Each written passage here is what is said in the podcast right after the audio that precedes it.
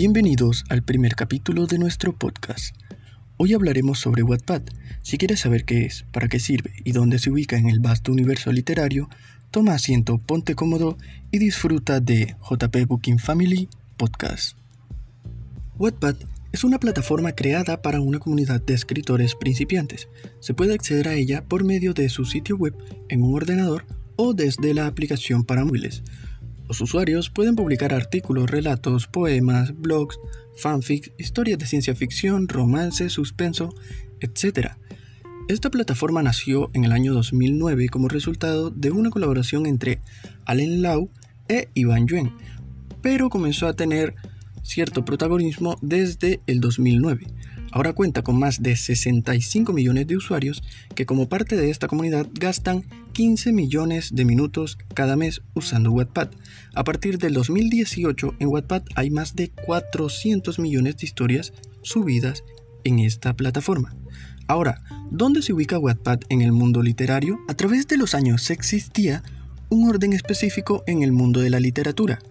Escritor, editorial, lector donde todo libro era editado, maquetado, remasterizado antes de llegar a manos del lector final. El boom de las nuevas tecnologías llega a cambiarlo todo y ubica a Wattpad fuera de este orden dejando así lo siguiente. Escritor, Wattpad, lector. Esto acarrea una serie de pros y contras. Vamos con los pros primero. Hay un contacto más directo con el autor, ya que eh, permite comentarios, mensajes directos entre lector y escritor. Es gratuito y cualquiera con una conexión a Internet tiene acceso a esta plataforma, lo que desbloquea el siguiente punto.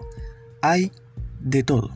Al haber tantas personas en esta plataforma, en esta comunidad, hay mucho contenido, pero también tenemos los contras. Veamos cuáles son. Baja calidad. Al haber tanto, y al no haber eh, personas profesionales trabajando y editando y corrigiendo estas historias, hay mucho contenido pero poca calidad. No hay filtro. Esto fue lo que mencioné anteriormente. No hay una editorial, no hay un filtro que diga esto se puede publicar antes de que la persona lo publique. El proceso es muy sencillo. Escriben el capítulo o el libro y lo publican, no hay más. Es por eso que volvemos al primer punto de los contras, la baja calidad en la mayoría de las historias de Wattpad. Y como tercer contra tenemos la piratería. Sí, el plagio entra en esta categoría de contras. Al haber tantas personas y tantos usuarios y muy poco filtro, es muy factible, muy accesible que cualquier persona pueda tomar tu historia copiarla, pegarla y hacerla como si fuera de él.